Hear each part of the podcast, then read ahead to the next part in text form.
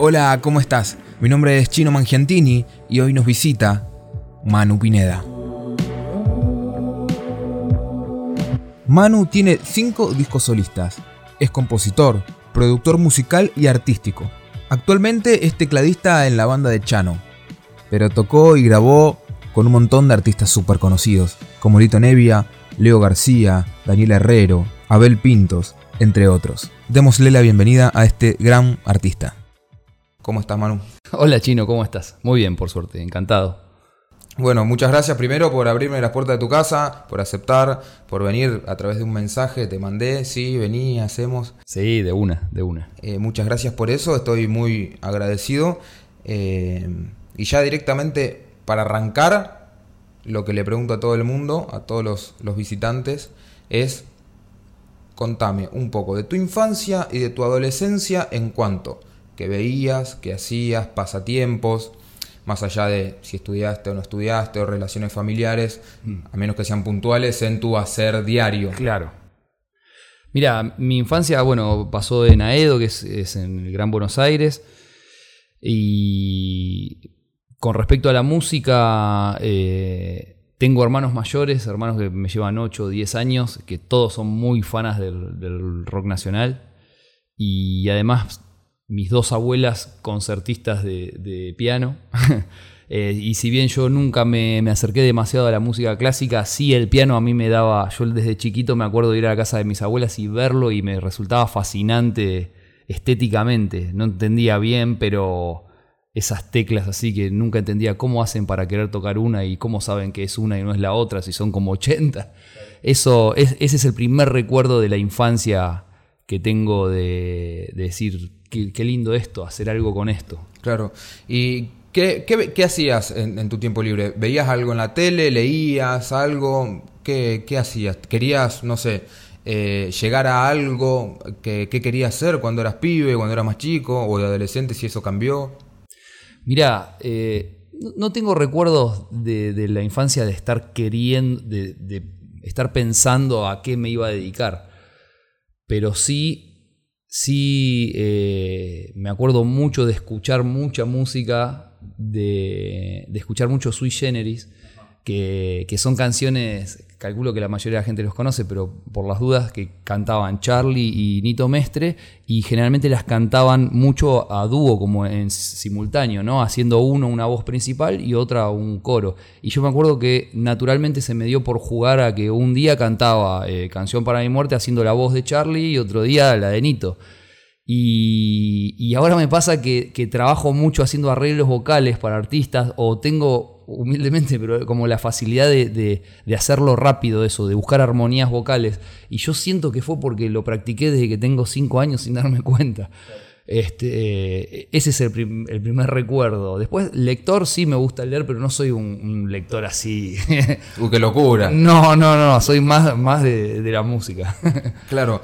Bien, obviamente yo pregunto todo esto para, para, para empezar a basarnos en, mm. en, quién es Manu o quién era Manu en ese momento y qué acciones o qué cosas hacía que podrían o no estar vinculados con lo que haces hoy. Claro. Y en este caso están completamente vinculados. Sí, bueno, y también fanático de fútbol que lo sigo manteniendo. Este, Sí, también. Son como las dos pasiones, pero no, no era muy bueno para el fútbol, así que fui, por donde tenía más chances. Eh, ¿Terminaste la secundaria? Hmm. Eh, ¿Qué hiciste después de ahí? ¿Cuál fue el primer paso que diste? Sí, yo paralelamente a que, a que estaba haciendo el secundario, ya, ya venía desde primer año, digamos, yo estudiando en, la escuela del Sindicato Argentino de Músicos, y, toda la secundaria fue una lucha de, convencer a mis viejos para que, para que me dejaran seguir dedicándome al terminar el colegio. Y, bueno, sí, eh, llegó un momento que me dijeron que sí y, nada, ahí fue como, como un miedo que... pero, pero bueno, ya cuando terminé el colegio lo que hice fue que justo terminé un, como un ciclo básico ahí en, en esa escuela y empecé a estudiar eh, con diferentes profesores, porque también empecé a descreer un poco de la escuela de música y dije, no, a mí eh, hay cosas que no me gustan, otras que sí, pero bueno, quiero estudiar con músicos que para mí sean referentes y que yo admire su laburo arriba de un escenario, no solamente adentro de un aula, que también es importante. Así que lo primero que hice eh, fue empezar a estudiar con un profe que se llama Hernán Míguez, que estudié bastantes años con él, y después seguí con el Mono Fontana, el pianista del Flaco, Spinetta, de Fito. Así que ahí cuando terminé el colegio empecé a estudiar medio por todos lados, no, no tanto académicamente. Sí, es que pasa mucho con, muchas áreas, pero tengo amigos eh, músicos hmm. que, también han dejado la, facultad de música o, algún, algún, o algún estudio académico de música para dedicarse exclusivamente a estudiar con profesores particulares. Claro. Che, quiero estudiar esto. Sí no quiero estudiar todo esto que me dicen que tengo que estudiar. Sí. Quiero estudiar, no sé, piano, guitarra, eh, vocalmente entrenarme y, al mismo tiempo, no sé, algo de composición. Hmm. Claro, no quiero hacer todas las, las materias que tiene Todas las materias, sí, es una decisión porque lo que te da el, el título en la música, cuando vos salís a la cancha, cuando trabajás, no te sirve de nada en, la, en la música, sí en la docencia. Claro. A mí me pasa ahora que si yo quisiera dar clases en, una, escuela de música seria, digamos, con un título eh, homologado y todo, no, lo, no podría. Entonces ese fue el precio que pagué, pero yo estaba muy seguro de a dónde yo quería dirigirme, o por lo menos con, a quién le tenía que consultar para dónde ir.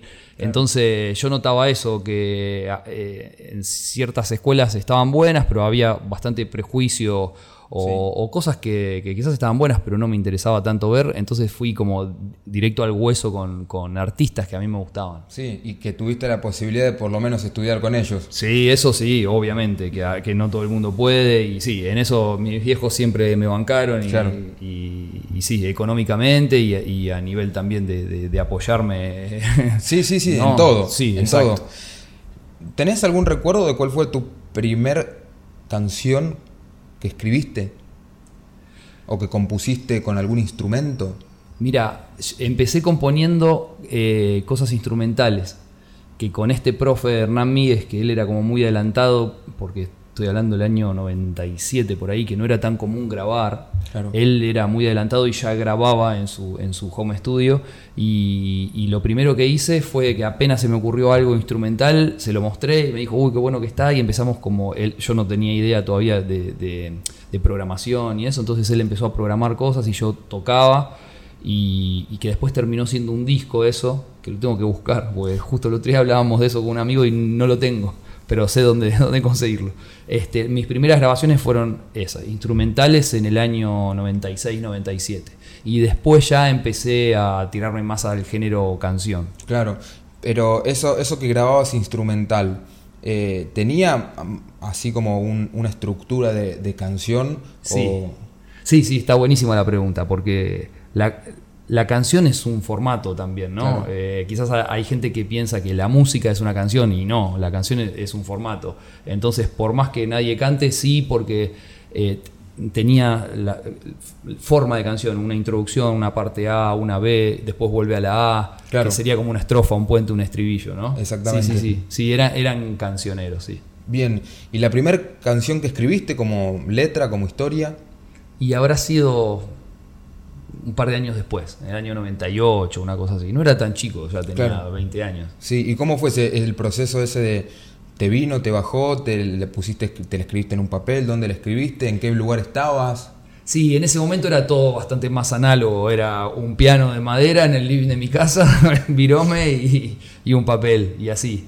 Y, y, bueno, y a partir de ahí, y después con el correr de los años, siempre mantuve como la misma forma de componer que es que yo hago todo simultáneamente. Se me ocurre, primero se me tiene que ocurrir una frase melódica que me guste y ya le pongo letra. Y si quizás la, no me fluye la letra, puede que la tire eh, o que no siga adelante. No, es, no soy tan laburador de decir, a ver, me guardo esta melodía y el día de mañana como que me va fluyendo todo simultáneamente. Claro, y que es una forma también de hacerlo. Sí. Porque, bueno, yo que, suelo escribir alguna que otra hmm. eh, letra de canción, eh, que bueno, el otro día también hablando con Manu Ansaldi, le, hmm. es la primera persona fuera de mi ámbito íntimo, Sí. pero muy íntimo. O sea, las personas que conocen lo poco que puedo escribir de eso y que me defiendo ahí con la guitarra es eh, mi hermana Claro. y mi vieja y mi viejo y hasta por ahí nomás. Sí.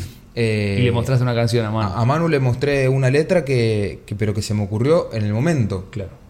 Estaba, estaba, lle- llegué a mi casa, se me ocurrió, el, eh, a mí siempre se me suele ocurrir, no sé, la primera estrofa o una estrofa que después veo dónde pongo, pero casi siempre es la primera, Sí. que como lo ubico. Y, y a partir de ahí, lo que hice fue agarrar la guitarra, a empezar a rasgar algún, algún acorde Sí. y, y darle, empezar a darle ritmo a eso que estaba escribiendo. Sí. Automáticamente me empezó a salir otra estrofa, otra estrofa, un estribillo, otra estrofa, otra estrofa, le puse el estribillo de nuevo y fue quedando como... Sí. Yo no tenía, a ver, si bien obviamente escucho, escucho y escucho mucha música, me gusta muchísimo escuchar eh, música, eh, valga la redundancia, eh, no tengo la formación de, de poder de- definir o, o describir lo que es un formato canción. Claro. Si bien me puedo dar una idea por lo que escucho, Sí. pero no la tengo esa formación. Claro, no tenés el oficio de Exactamente. un compositor. Y lo hice, se lo mandé a Manu y quedó encantado por la letra que había hecho. La Mm. piloteo con la voz, la piloteo mucho. no es lo mejor, pero la piloteo. Eh, me dijo que estaba afinado Sí. y que la letra eh, tenía un formato canción. Claro. Y yo escribí. Y cuando empecé a ver lo que había escrito años anteriores, Hmm. eh, mantengo como eso de- del, línea, del sí. formato canción Sí. Inconscientemente. Sí. Porque no tengo idea. Lo que pasa es tan mágico, ¿viste? Lo que uno escucha y lo que reproduce después y, y la composición. Justo el otro día con un amigo lo, lo- lo discutía. Que quizás para, para ser instrumentista quizás puede ser que uno tenga que... Para todo, cuanto más te cultivás y más practicás, mejor. Claro. Pero hay gente que compone increíblemente y le viene de algún lado. Sí. Quizás no estudió nada. El, el- el aprendizaje fue de escuchar mucha música, quizás. Más Sí. la creatividad que tiene dentro. Claro, seguramente. Y, y en eso fue nada. La, la escribí, escribí la letra en la compu que estaba justo ahí. Agarré la guitarra que la tengo al lado de la compu para momentos que, que por ahí me canso de editar algo. Sí. Agarro la guitarra, empiezo a. Y, y se me pasa, digamos, el- de lo que estoy haciendo, Sí. salir un poquito. Eh, y nada, ahí agarré, la, la grabé con el celu, se la mandé a Manu. Mira, Manu, le digo, te mando esto, perdón por, la, por lo desafinado, por la guitarra más o menos, pero recién se me ocurrió escribir esto. Y era como, no puedo creer, por más allá que le guste o no, no puedo creer que, que se te haya ocurrido ahora. Así como, Claro. se te ocurrió la- y la mandaste. Te bajó toda la data junta. Y, y me suele suceder con muchas cosas Sí. de, de que me baje eso, pero está en el no para mí, sino para el que para, para el escuchante, ¿no? De este de este episodio. Che, ¿qué hago después si yo me quiero dedicar a la música? ¿Qué hago con esto? ¿Qué puedo hacer con esto, Manu? Uf, qué pregunta. Con tu canción. Sí, Yo creo que lo principal es tener, te- tener eh, la necesidad de decir cosas o, o creer que uno tiene cosas para, para decir, para arrancar. Y, y después está bueno rodearse de pares, sí o sí, porque está buenísimo para compartir la música, para aprender, para me, parece fundamental. Este, y bueno, después hay un montón de, de destinos posibles que cada vez están más difusos por los tiempos que corren. Claro. Pero no sé, o sea, da- darle forma a esa canción, instrumentarla, eh, seguir, seguir para adelante con, el, con este oficio que, que decimos de, de lo que es componer. claro. Este, sí, como no sé, ir, ir haciendo un repertorio, juntándose con gente, compartiéndolo, tocándolo con músicos que, que se copen con, con compartir ese tiempo para, en, en pos de, de esa obra naciente, ¿no? Claro. Hoy en día hay tanta, eh, a ver, tantas posibilidades o tantos caminos a tomar con esto de la era digital y que Sí. todo el tiempo va mucho más allá, que yo en mi casa puedo agarrar un micrófono, comprarme un micrófono más o menos, agarrar la compu, enchufarlo, o agarrar Sí. un grabador, grabarlo, después bajarlo a la compu, por más que no tenga muchos conocimientos, me miro dos tutoriales en YouTube y, y edito un poco el audio, le pongo una pista si encuentro o si tengo a alguien conocido que me haga una pista o con la guitarra directamente. Y ya está. Y eso ya está. Sí.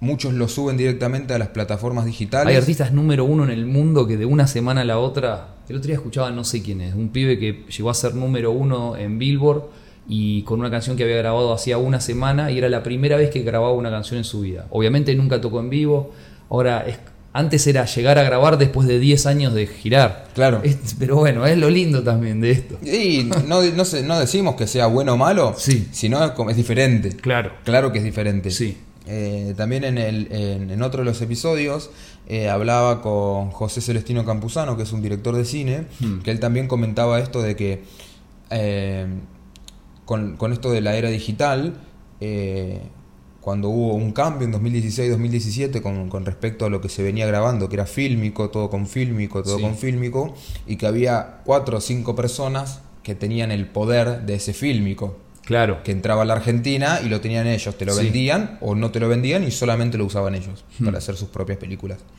Eh, de pasar a 20 películas que se grababan anuales en Argentina, Hmm.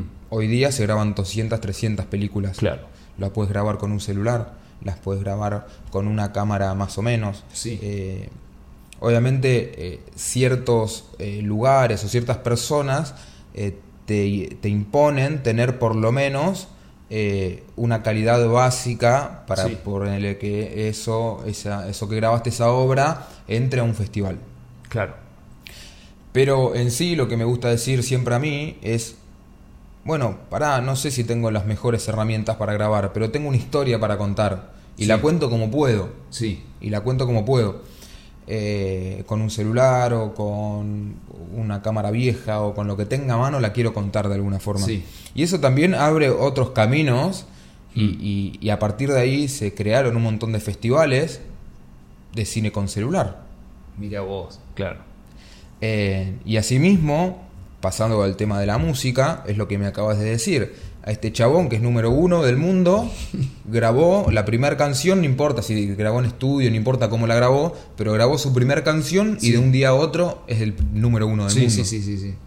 Es como, che, loco, qué bueno, pero ¿cuánto? Sí, sí. Es un montón esto. ¿A Totalmente. dónde- a- ¿Y a dónde vamos a, ir? No, no, tenemos no, no, idea. no, es- no, no podemos tener idea.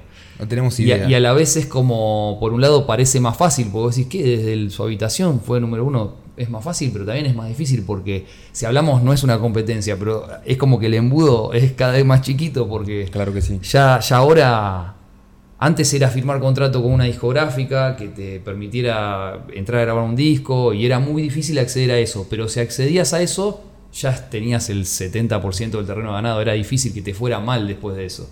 Ahora es muy difícil firmar con una discográfica, pero podés no hacerlo nunca y ser Sí. un número uno, ¿viste? Es, Sí, se me ocurre también Billie Eilish, Sí. que, que- que grababa con el hermano, lo Sí. que- las canciones que se escuchan, Uh, las es grababa con el hermano en una habitación de la casa. No, y es increíble. Y son vanguardia mundial en estética, en producción, es una cosa espectacular. Y, de, y de la habitación de la, de una, de la casa, ¿no? Salir a después firmar algo. Claro. Un, un contrato o algo. Y no solo ella, sino que un montón de youtubers hoy en día, Sí. Eh, o instagramers, o Sí. gente que tiene que ver con el mundo digital de redes sociales, termina eh, eh, grabando algún sencillo o Sí. algún disco completo con... creo que esto igual pasa por otro lado, pero es la pregunta que, que te voy a hacer después. Creo que obviamente tiene que ver mucho más con, che, bueno, a esta persona ya tiene seguidores, ya tiene su público, Sí, la podemos coachear para que sea cantante, por más que no cante bien, usamos autotune al 90% Sí. y después lo piloteamos en vivo, sí. pero ya tiene su público, ya tenemos un nicho y un mercado al cual apuntar, Ya de. Sí, ya tiene, ya tiene todo Sí. lo que es difícil conseguir. exacto. Sí, sí. Bueno, y no es casualidad, no por desmerecerlos, pero salieron muchísimos artistas acá que son actrices o actores.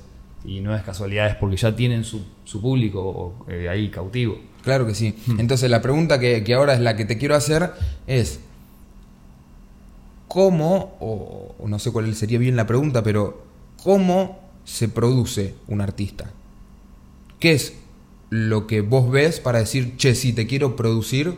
O no sé, te derivo con un colega, como hacen los médicos, ah, no sé lo que tenés, pero te derivo con... Claro. No, primero yo básicamente me dedico a la producción artística. Quizás no, no, no es igual que la producción ejecutiva, que es después a ver qué se hace con, con ese disco, con ese single, ¿no? Eh, pero de todas formas yo me involucro mucho con los artistas que, que- con los que llevo a buen puerto, tan- primero personalmente, humanamente, pero que también me gusta mucho su música. Generalmente yo he trabajado de manager con, con algunos artistas y también me gusta un poco ese costado. No soy un especialista, pero me gusta, entonces a veces hago un poco de todo. Pero, pero lo, lo que mi fuerte es la producción artística. En ese caso, para mí la primer ley es respetar la esencia del artista. Yo, eh, yo antes de ponerme a producir otra gente, primero grabé cinco discos míos Claro. y, y- y para mí el, el primer triunfo es que ninguno suene a ninguno de mis cinco discos. Claro. Nunca. Claro. Porque ese soy yo. Sí. Eh, entonces hay que tratar de, de- de descubrir cuál es la impronta de, de ese artista, qué es lo mejor que tiene, qué es lo que tiene más flojito y, y no, no traicionar nada es, es- ese hecho artístico y llevarlo humildemente dentro de lo que uno sabe Claro. a, a que se potencie. Claro. Cuando hablas de producción artística, ¿con qué tiene que ver específicamente la producción artística? La producción artística es lle- llegar a, a grabar, eh, a, a que a hacer una grabación, sea de un disco, un EP o un single, Sí. eh, desde, el- desde cómo te lo trae el artista. Hay artistas que te dicen, mira, tengo canciones, bueno, mostrámelas, no, no sé, no las tengo grabadas. Bueno, venite a casa, te pongo un micrófono y te enchufo la guitarra y cantame todo lo que tenés. Claro. Eso es como el estado más primitivo, Claro, de- ¿no? Quizás hay otro artista que te trae ya sus maquetas Ajá. eh, que todo está bueno. Puede estar bueno que no haya hecho nada porque es como que todo está por hacer, todo es virgen y está bueno. O también quizás te maquetean algo que está re bueno y que a vos no se te hubiese ocurrido, pero desde ahí vos tenés la, la- la- no sé, la, la- la experiencia como para potenciarlo. Este, y es un poco amplio. Eh, a mí es depende también cuando trabajas con una banda o trabajas con un solista. Ajá. Generalmente si, se si yo trabajo con un solista, a mí me gusta poner los músicos que yo ya conozco, que me llevo bien, que sé que trabajan rápido. Pero la banda es distinto, porque la banda no van a grabar sesionistas generalmente, salvo algún invitado. Eh, y está bueno, está bueno todo. Como fácil es el solista, porque vienen los músicos profesionales, graban rápido. La banda a veces te encontrás con que quizás eh, el bajista es, medio de cartón, Claro. pero los temas están buenísimos, el cantante es un genio, el batero más o menos, y bueno, vamos a la sala y a empezar a... eh, y nada, es un poco de todo, desde elegir el estudio, elegir los músicos si hacen falta, eh, hacer la metodología de laburo, que no siempre es igual. Yo, si es una banda, vos vas al ensayo y a veces, quizás si, si está todo bien, decís, bueno, vamos al estudio directamente. Claro. Si ves que, no sé, por decir algo técnico, que el bajista y el baterista van por lados distintos, bueno, no, vamos a juntarnos cuatro veces con ellos dos solos. Claro. Es como que es, es algo bastante integral. Bien. Después cuando estás grabando el coacheo del cantante, eh, pero no porque cante mal o cante bien, sino porque dentro, dentro del formato canción, así, y si el artista quiere tener un, un- un producto, una canción que, que sea vendible y todo, Sí. eh, y a él le gusta frasear demasiado todo, o todos los estribillos cantarlos distintos, bueno, ahí está decirle, no, mira, Claro. si querés modificar algo va a ser el último estribillo de todos, el 1, el 2 y el 3, cantármelos todos igual. Claro. Hay como mu- mucha- muchas aristas dentro de- del laburo de producción. Claro. Y cuando es una banda, una banda completa, Sí. Eh, ¿cómo se graba eso? ¿Graba instrumentos separados o se graba todo eh, como si fuera en vivo? De- depende también. Eh, están las dos escuelas y las dos formas. Para grabar en vivo la banda tiene que estar buenísima. Claro, O sea, sí, tiene que venir súper enganchada, todo con todo bien ensamblado. Exacto. Por un lado tenés la decisión técnica. ¿Por qué? Porque si vos grabás en vivo, usás menos horas de estudio, cosa que puede ser provechoso a nivel económico. Claro. Ahora, para grabar en vivo vos necesitas que no se filtren los instrumentos, que en el micro- los micrófonos de la batería no entre la guitarra, por ejemplo, porque después no se puede editar nada. Entonces necesitas un estudio que sea, ca- que sea más caro, que Claro. tenga ISOs que son como cuartitos para cada uno. Ajá. Pero en líneas generales, la banda tiene que ser un golazo para grabar en vivo. Y de todas formas no se graba todo en vivo, se graban las bases. Si es batería, bajo, eh, una guitarra acústica, una eléctrica haciendo base. Después arriba se graban voces, coros, solos de guitarra, melodías principales, teclados. Este, está buenísimo, es, es re lindo grabar así, pero si no, lo que casi siempre se hace es primero el batero, Eso se edita todo, claro, porque también hoy por hoy con las herramientas que- que- de edición que tenemos y todo, quizás una toma fue hermosa, fue con mucha sangre todo, pero bueno, en el estribillo le- se le cayó un poquito el, el tempo, bueno, entonces vos terminás de grabar y lo escucha el batero, lo escucha el productor, el ingeniero, el resto de la banda, che, pero estuvo buena, salió con sangre, bueno, pará, editamos tuk tuk, editas. El bajista graba ya sobre la batería editada, porque si graba sobre la batería en crudo es como que no hay referencia. Claro. Entonces, eso es un trabajo más de laboratorio, pero es lo que se suele hacer casi Sí, siempre. eh, como el 90% hacemos esto. Sí, sí. Y también al principio la- las, las múltiples herramientas de edición que, que teníamos nos daban un poco de culpa, porque uno decía, che, Freddie Mercury no editaba nada. Claro, sí, sí, Pero bueno, sí. hoy por hoy, ya año 2020, entendemos que el disco es una cosa y el vivo es otra. Claro. El disco tiene que ser perfecto y hasta un poquito, depende de la música que hagas, pero hasta un poco plástico. Si vos escuchás una batería, eh, no tiene un sonido de batería que vos la, cuando la escuchás cuando la tenés al lado, es un sonido procesado Claro. y todo está perfecto, pero en vivo puede haber desprolijidades, pero juegan ot- otros sentimientos, otras fuerzas, otras energías. Así que Sí, los claro. discos se editan a pleno. Sí, el vivo, el vivo es, es otra movida porque aparte eh, cuando la banda está encendida, la gente también está prendida y, y el público le presta atención a otra cosa y no a que todo suene como está en el disco. Exactamente. Bueno, excepto que vayas a ver a Luis Miguel, que en vivo es el disco. Claro, sí, sí, sí. Bueno, hay artistas que sí, que, que pasa, que son muy buenos, ¿viste? Eh, pero yo con artistas con los que laburo hablo siempre de eso y quizás, eh, bueno, yo ahora de- trabajo con Chano, que para mí es como un artista tremendo, Sí, y, claro. él, y él muchas veces dice, yo prefiero estar corriendo el escenario y si desafiné un poco, pero antes que quedarme quietito y cantar como los dioses, No. ahí uno tiene que ir como... Como, y él nos dice mucho algo que es interesante, que te dice, vos tenés un 100% de tu capacidad. Yo en la banda canto mucho y toco el piano. Y a veces me dice, deja de cantar, solo toca o deja de tocar, solo cantar. Me dice, vos estás dividiendo tu 100%. Ajá. Vos estás tirando un 30 para el teclado y un 70 para la voz. No, yo te quiero al 100, por ejemplo. ¿no? Claro, sí. Entonces uno en vivo estás todo el tiempo como manejando ese 100%, pero juegan otras cosas y... y Sí, la emocionalidad plan. del momento es muy importante porque si tenés un público completamente plano, Sí. uy, ¿qué hacemos ahora? Claro. Y si tenés un público que está completamente encendido, ya está, no importa, listo, ya está. Exacto. Eh, yo sigo mucho a Chano desde tan biónica, desde los inicios, y, y hace, bueno, hace unos meses pasaron por Rosario, Sí. y, y era así, loco, la gente estaba Estallada. encendida, Ah, ¿fuiste? sí, claro.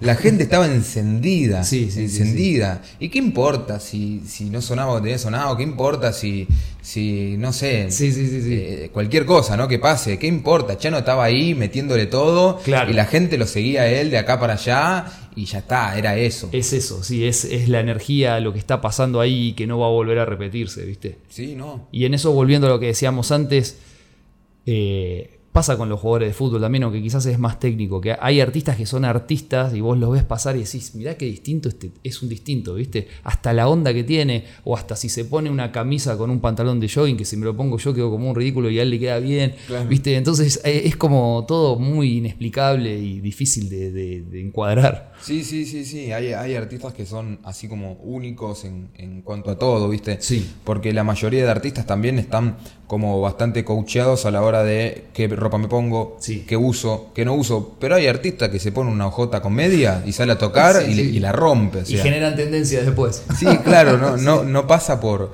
por, por cómo, sino pasa por quién, en este caso, ¿no? Cuando obviamente el artista... eh, es Sí, tiene un que- sustento atrás, claro. Exactamente. Si yo salgo a cantar con ojota y media, me van a tirar chancletazos a morir.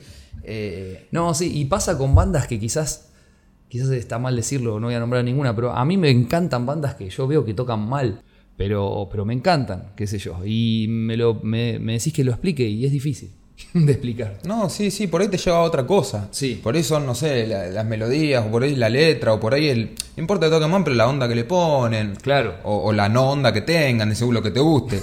Totalmente, sí. pero, pero como es tan subjetivo eso, Sí, sí. que hablar en general es imposible. Claro. Eh, te- hay que hablar de lo que a cada uno le pasa con lo que escucha y lo que ve. Totalmente. Es muy difícil hablar en general cuando, cuando tal vez una banda no toca bien, como vos decís, y, o, o suena mal y, y a vos te encanta lo que hacen. sí, sí, sí, sí. es, es muy difícil hablar en general de eso. Eh, pero bueno, no, no, tampoco vamos a hablar ningún nombre en particular. Claro. Pero, pero yo también tengo bandas que por ahí suenan, obviamente los discos son increíbles porque están todos procesados, como Sí. decís vos, retocados hasta el... Y en vivo no. Y en vivo, loco, por ahí la guitarra está en, en- en el norte y, y la batería está en el sur y decís, no, que están Sí. tocando, pero ya fue, dale. Sí, sí, sí, sí, sí. Bien, eh, después de que vos coacheás a, a este artista en, en la parte justamente artística, en Sí. este, en este proceso artístico, ¿qué es lo que se hace después de que ya tienen un, no sé, un single o un EP o un disco? ¿Qué, qué es lo que sigue después de ahí? Mira, e- ese es un terreno, como te decía recién, como bastante difuso y un camino sinuoso. Y, y muchas veces es angustiante porque es hermoso estar adentro del estudio y sobre todo si las cosas van saliendo bien. Entonces vos por un momento te olvidas del paso que sigue y decís, chao, tengo esta canción que es un golazo. Y cuando te la dan, todavía me imagino que te entreguen un CD, ya es una antigüedad. Pero la gente no lo está viendo, así que no hay problema. Cuando te llega el archivo, el MP3, eh, ahí decís, bueno, ¿y ahora cómo lo comunico? ¿Viste? Y también uno va aprendiendo, porque yo ya tengo 41 años y yo antes era fanático de los discos, sigo siendo fanático de los discos, Sí. y la verdad que ahora hacer un disco es complicado, porque salvo que lo vayas como cortando en singles, pero para mí, lo, dentro de lo, de lo que puedo entender, lo que hay que hacer es hacer una buena comunicación con una canción. Bien. Eh, en lo posible hacer un buen video. Y eso hay que tenerlo en cuenta desde antes de empezar a grabar, porque eh, si vos tenés 10 pesos o un millón, no importa, eh, incluí un video dentro Claro. de eso. Pues si tenés un discazo que te lo vas a grabar a Abbey Road, pero después eh, haces un video muy pedorro o no tenés video, Claro. no sirve de nada. Entonces, para mí hay que hacer una comunicación medio paralela entre YouTube, Spotify y salir a la cancha también, ¿viste? Salir a tocar, porque nunca se sabe qué es lo que, qué el- por dónde viene la cosa. A mí me ha pasado de, de agarrar, no sé, quizás con otra cosa, pero dentro de la música, de agarrar un trabajo muy importante o que me cambió la vida y, si te contara cómo lo agarré, era por algo que casi no voy ese día a hacer. Claro. Porque nunca se sabe cuál es el, el- el nivel que te destraba a hacer una cosa anterior. Claro. Entonces, para mí es una buena comunicación, que hay gente especialista en eso, ¿no? Community manager o gente Sí, que sabe claro. de eso, pero salir a, en lo posible, salir a defender eso, ¿viste? Eh, te invitan a Tucumán y tenés la forma de poder tomarte un bondi, ir con tu guitarrita o con tu teclado a tocar y, Y andá. Y andá. En, lo- en la medida de lo posible, si lo podés hacer, siempre, siempre garpa. Sí, porque bueno, ahora vas abriendo otros caminos también. Sí. Que, que como vos decís, no sabes dónde van a terminar. Totalmente. Además, hoy por hoy, en la era de, de lo. De lo este, de lo independiente, eh, a mí me pasa, por ejemplo, no sé, que voy constantemente a México o que tuve la suerte de recorrer varios países o, o muchas ciudades de nuestro país, de que yo en cada ciudad tengo un amigo y que nació por, por- por amistad, pero ahora otro amigo me dice, che, quiero ir a tocar a Rosario, bueno, habla con, Claro. con, con este amigazo que te va a dar una mano. Entonces, es ir tirando redes, porque si no es imposible. Es muy difícil, salvo que tengas un golpazo de suerte o, bueno, no sé. Eh, que sea se- que tus redes exploten o te agarre un productor que realmente te- pero que ya no existe casi ¿viste? Claro. Por ejemplo, yo eh, tengo una canción, grabé como pude en un estudio, Hmm. pero no, no tengo ningún, ningún Manu Pineda que me ha asistido, Sí. sino que lo hicimos como pudimos. Sí. Eh, solista o banda, no importa. Que, a ver, ¿cómo es la pregunta? Porque ¿en qué instancia quedó hoy día la radio convencional? Porque vos me hablas de YouTube, sí Spotify. es que mira yo, eh, yo acabo de producir bah, acabo ya hace un año de producir una banda que se llama Voz en Off que son de Ushuaia Sí. y que están sonando por todos los medios Sí. Eh, la verdad, cuando pasó no lo podíamos creer, porque yo hacía 20 años que no me enterara, que no me enteraba que le pasara a nadie. Entonces, fíjate, yo ya no te nombré la radio. Claro. Porque no está al, o sea, no está al alcance primero de uno, como está YouTube o Spotify o Instagram. Sí, porque es mucho más manual. Claro, Lo puedo hacer exacto. yo de mi lo- casa. Exacto, esto no, esto es como parte de la vieja industria, ¿viste? Claro. Que se sigue manejando. Sí, así. claro. Bueno, eh, con, con estos chicos, imagínate, de Ushuaia, el culo del mundo, una ciudad hermosa, todo, pero lejísimo y, y grabamos y bueno, una persona una discográfica se volvió loca y terminó sonando en Tinelli y en todas las radios, ya vamos por el tercer corte, pero no es lo que suele pasar, ¿viste? Claro. Y de todas formas tampoco, aunque pase eso, que es prácticamente un milagro, significa que te consagres. Porque No. los chicos la están remando y tiene una canción que suena hasta en la sopa, pero todavía el cantante la cara no es tan visible. Es como que ya antes vos sonabas en. Antes era todo mucho más acotado. Vos Sí. tocabas el viernes, ah, ponías un avisito chiquitito en el sí de Clarín que salía los viernes y la gente iba a ver a ver qué hago a la- hoy a la noche Claro. y miro a quién voy a ver. Hoy, ¿a dónde lo.? No sé, es todo como. ¿Viste? Raro. Y lo mismo pasa con los medios. Aunque suenes en la radio, ya quizás puede que no pase nada. ¿Viste? Claro. Sí, vas a sonar, gente te va a escribir, todo, pero la cuestión del posicionamiento del artista, que es el que le permite salir del escenario de- del bar y vender las entradas y todo, para, para que a vos te pase eso, te tienen que empezar a pedir los programadores de los festivales de, de todo el país. Claro. Y para que te pidan, tiene que haber una canción que haya explotado. Claro. Es eso, tan fácil y tan imposible como que una canción tuya haya explotado. Claro, el tema es que obviamente hoy los, los medios de comunicación ya no, no solo pasan por los tradicionales que están quedando medios obsoletos, Sí. eh, sino también por los medios digitales que hoy en día ya son los medios más importantes de, de exhibición y distribución de, de Sí. ya sea cualquier obra artística, Totalmente. excepto un cuadro que tenga que sí o sí eh, Ir a verlo, claro. ir a verlo. Eh, No, yo- hoy por hoy sí, te pasa, a mí me pasa de, ahora ya hace bastante que no hago nada eh, mío, digamos, pero antes, hace 10 años atrás, vos ibas a, a tocar a Canal 7 sí, y no le avisabas a nadie y llegabas a tu casa o agarrabas el celular y tenías 2.000 mensajes de, che, te vi, eh, te vi porque estaba mirando, estaba haciendo zapping. Ahora vas, salís de... Pero te estoy hablando de, puedes ir a Radio Rivadavia, Mitre, La Sí, sí, 100, salís y No. cri cri, porque ya está tan diversificado todo. Eso, eso, ese, ese te vi en la tele se cambió por te vi en la historia de Instagram que, que, que fuiste a tal radio. Claro. ¿Qué onda? ¿Te fue bien? Exacto. Porque no, no pude escucharla o no la escuché Sí. o, o por ahí muchas radios hoy día tampoco tienen esa funcional, eh, funcionalidad de, de estar disponible en la web o en una aplicación. Claro. Que otras, eh, que otras radios sí lo tienen. Bueno, y vos fíjate, dijiste algo interesante que yo siempre lo pienso, que a veces es más importante que la gente se entere de algo que hiciste que del hecho, que, que de ese hecho mismo, ¿entendés? Por ejemplo, si vos vas a tocar, sos de Buenos Aires y Sí. conseguiste un show en La Pampa, tocaste en un bar, el escenario divino, no fue nadie. Está el barman, el mesero y la novia de la banda que toca después. Claro. Pero vos filmaste, transmitiste en vivo el escenario todo. Es más importante lo que parece ser que lo que realmente fue. Sí, claro. Y fíjate acá, vos podés ir a hacer una nota a Radio Rivadavia, pero lo importante es que se entere tu gente por Instagram que fuiste a la radio, pero Claro. la nota no la escuchó No nadie. la escuchó o la escuchó la gente que escucha el programa, ¿no? Pero en- entonces es, es como todo muy extraño. Sí, o tener la posibilidad después de poder tener ese recorte de audio donde vos estuviste en la entrevista para después poder subirlo a tus redes y que la Claro. gente ahí recién se entere lo que vos hablaste hace tres días atrás. Totalmente, es así. Es, eso, ese, eso cambió totalmente y yo, bueno, estoy como medio en el medio, pero hay artistas que han estado 30 años de la otra forma y les cuesta muchísimo, ¿viste? Claro.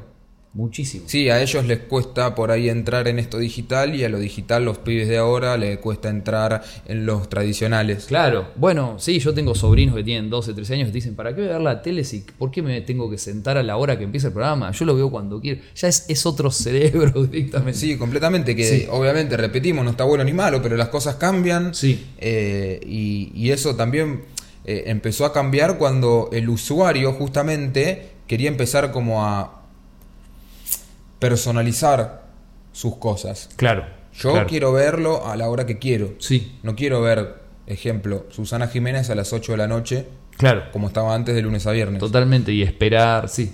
Lo quiero ver el día después o una hora después en YouTube cuando lo suben. Totalmente.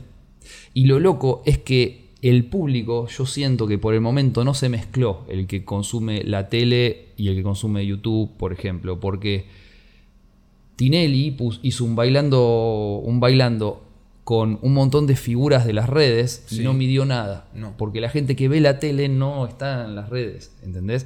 Y a veces cuando un artista de, 40 años que hace canciones a lo, no sé, Charlie García, quiere tener un tratamiento como el pibe de 18 que canta reggaetón y hace todo lo mismo, no le funciona tampoco, es, es rarísimo eso.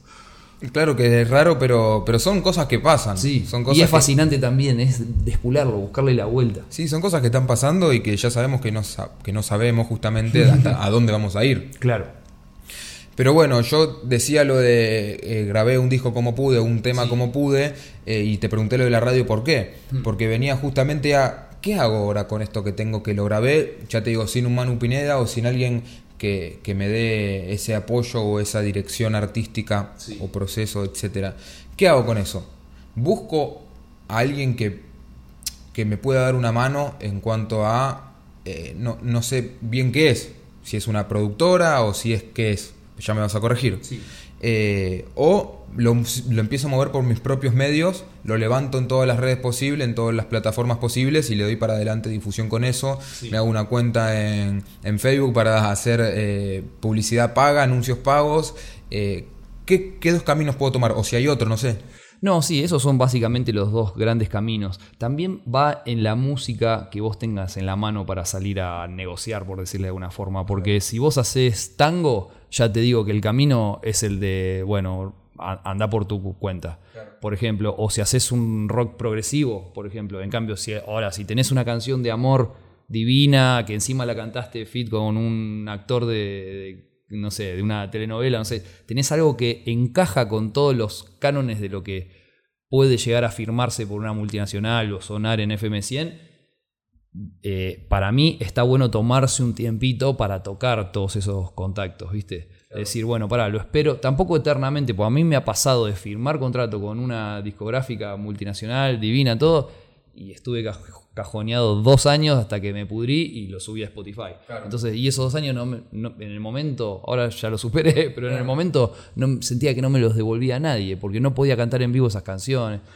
Quizás cuando vos tomás el camino independiente, eh, y subís una canción, también es como que le pones el sellito de que, ah, sí, salió el 2 de enero del 2020 y empieza a, tener su caducidad, ¿viste? Y, también no te la va a firmar una discográfica porque ya salió. Entonces es como, ¿viste? Cerrar una abrir una puerta o salir de tu casa, pero la puerta ya cerró, no puedes volver a entrar. Claro, está eso, pero también se me ocurre en que Tal vez ese tema que saqué, por, pero puede pasar o no, es lo que voy a decir, pero ese tema que saqué por mi cuenta, que lo subí ese 2 de enero a todas las plataformas posibles, se empezó a hacer viral, se me empezó a gustar y después de ahí... Te abre una puerta para el siguiente tema. Te abre una puerta para el siguiente tema. Eh, que también es muy relativo, o sea, puede pasar o no. Totalmente, totalmente. Pero bueno, sí, esta conversación la suelo tener con casi todos los artistas con los que laburo. Y, y sí, mi humilde consejo es, si yo sé que el, producto, digámosle, está buenísimo y encaja con los medios, es para, a ver, yo soy amigo de fulanito o tengo onda con un pez gordo, para, dame 15 días, que voy a ver cómo me responde, si, si, me responde buena onda, si nos da una entrevista, si te dice vení. Eh, ahora, también ponerle una fecha a eso, decir, bueno, tres meses lo intento, no tuve demasiada respuesta, Voy por la mía. Vas por la tuya, totalmente. Porque ya tampoco difiere tanto, o sea, sí, por un lado, si a, vos, si vos firmás con una discográfica, sí te pueden poner a sonar por todos lados. Llegan a hacer cosas que vos eh, todavía uno no puede hacer desde su casa, ¿viste? Claro. Pero también tiene muchas responsabilidades, también tenés que firmar un contrato con muchas responsabilidades. Es como que, ¿viste? Es una decisión también. Lo vivimos con los chicos estos de Voz que que bueno, tienen un contrato con, tienen que laburar mucho. Claro. Y a veces se complica porque quizás tienen otro trabajo, ¿viste? Sí, sí, no es un, esto de la música por ahora, para ellos no es un trabajo eh, full time. Claro, exacto. Están arrancando o, por ahí están firmando las primeras cosas que decís, bueno, pará, pero también está ese miedo de, ah, yo tengo mi laburo. Sí. Eh, ¿Qué hago? es como medio cruel porque artísticamente tenés que competir con Ricky Martin. Claro. Pero pero la cuenta bancaria es muy diferente. Claro. Entonces sí, sí. Claro, ¿y qué hago? Che, me, se firmó un contrato, tengo que, que- que dejar el laburo 3, 4 meses para ir a hacer un par de giras por el país, afuera, etcétera. Claro, exacto. Che, pero si dejo el laburo es muy probable que no me vuelvan a tomar. Y si Claro. esto no funciona, Eso es, son las vicisitudes de ser sí, o artista. te arriesgás o no. Claro. O te arriesgás y, y vas para adelante y ves cómo va, Sí. o te quedás en tu comodidad y en tu zona de confort del laburito que tenés y Exacto. el resto lo haces como hobby cuando podés. Sí. Y también están las expectativas que vos tengas con respecto a tu arte, porque hay gente que cantando en un bar dos veces por mes está recontra realizado y es el sueño cumplido, y otra gente que, que no, que tiene una... Sí, tiene quiere llenar un obras. Exacto, Sí. entonces bueno, ahí es más difícil que te frustres, ¿viste? Sí. Eh, yo me acuerdo una vez que eh, había eh, estaba escuchando a Dolina, no me acuerdo si era alguien que había llamado y que decía, no, porque yo en este país no, no, me, no me puedo desarrollar porque a mí me gusta tocar el piano y hacer canciones. Y Dolina le decía, así como medio ácido, ¿y quién te lo impide? No, y que, que, que nadie me da una mano, pero para... ¿Tenés un piano? Sí. Y bueno, y lo hacelo, ¿qué mano necesitas? Usted lo que quiere es ganar plata. Claro, eh, y sí, que está buenísimo. Sí, o claro. quiero llegar a más gente, pero el- hay que ver si vos realmente lo primero que querés hacer es lo que ya te llena. Porque yendo a otra arte, yo tengo una, una amiga que eh, es profe de baile de la Academia de Reina Rich y me dice, hace tiempo que veo que a una nenita de 6 años viene y le digo, ¿por qué venís a bailar? Porque quiero salir en la tele. Claro. Entonces ahí es como que es raro, ¿viste? Yo creo que los primeros años de un artista, lo único que tenés que pensar es en hacer una canción. Claro. Después, naturalmente, se da. Si vos antes de hacer la canción querés sonar en la radio, es porque en realidad querés sonar en la radio, no importa cómo. ¿viste? Claro. También uno se va descubriendo qué es lo que realmente quiere y a dónde apunta. Claro, si querés sonar en la radio, no sé, ponete un programa Claro. y pasá tus temas. Y un programa de una hora cantando tus canciones. Que lo pagás y listo. y listo. Ya está, hay muchas radios que te van a dar el, el lugar. Totalmente. Y ahora ya para ir cerrando, eh, me gustaría como que de, de- de vos, de, de tu profundidad, eh, le, le- le des un mensaje a estos escuchantes que están del otro lado, ya sea la plataforma donde están escuchando, la que eligieron, y, y decirle por ahí qué te funcionó o qué no te funcionó, o qué consejos darle a la hora de...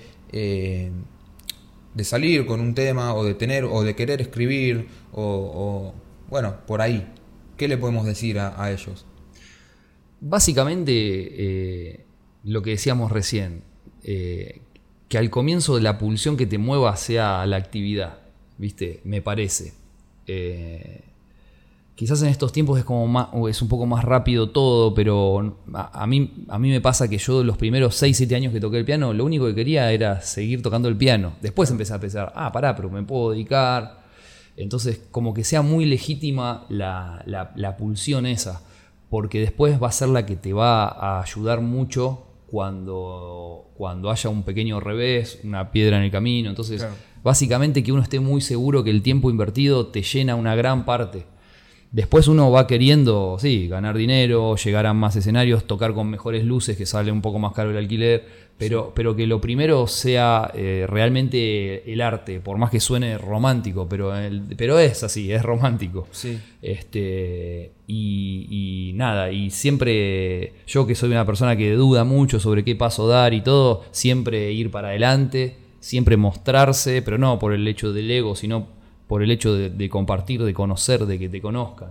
Siem- siempre eh, la música es un lenguaje y hay que salir a hablar con la gente, si no en tu casa solito no pasa nada, aunque seas un genio.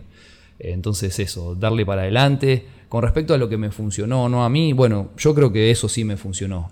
Si bien yo soy una persona como que no soy el más extrovertido del mundo, eh, la mayoría de mis trabajos fueron por decir, por no tener miedo de decir, che, mira, perdona el atrevimiento, me encanta, eh, eh, me encantás como artista, si algún día necesitas un tecladista, pensá Claro. en mí. Y a veces se me abrieron puertas así que yo dije, no lo puedo creer, ¿viste? Eh, no, no ser retraído, ser humilde, tranqui, pero seguro, ir para adelante. Eso es lo, lo que, lo que yo creo que más, más funciona. bien bueno gracias y la última pregunta para cerrar es ¿te hubiera gustado que te haga alguna otra pregunta que haya faltado? No, no. No, no, para nada. Creo que, que la conversación va, va, llevando y estuvo buenísimo. Te agradezco un, un, gustazo la charla. Bueno, muchas gracias a vos y ya te digo, gracias de nuevo por abrirme las puertas de tu casa, de, de tener esta charla con alguien que no conocías para nada, Sí. de solo tener alguna referencia Sí. de oído y nada más. Pero muchas gracias por eso y a vos que estás escuchando, eh, nos escuchamos en el próximo episodio. No te olvides de seguirnos en arroba procesos creativo podcast en Instagram y a mí personalmente en arroba chino mangiantini. Nos escuchamos en el próximo episodio con Leo Larrea Velasco.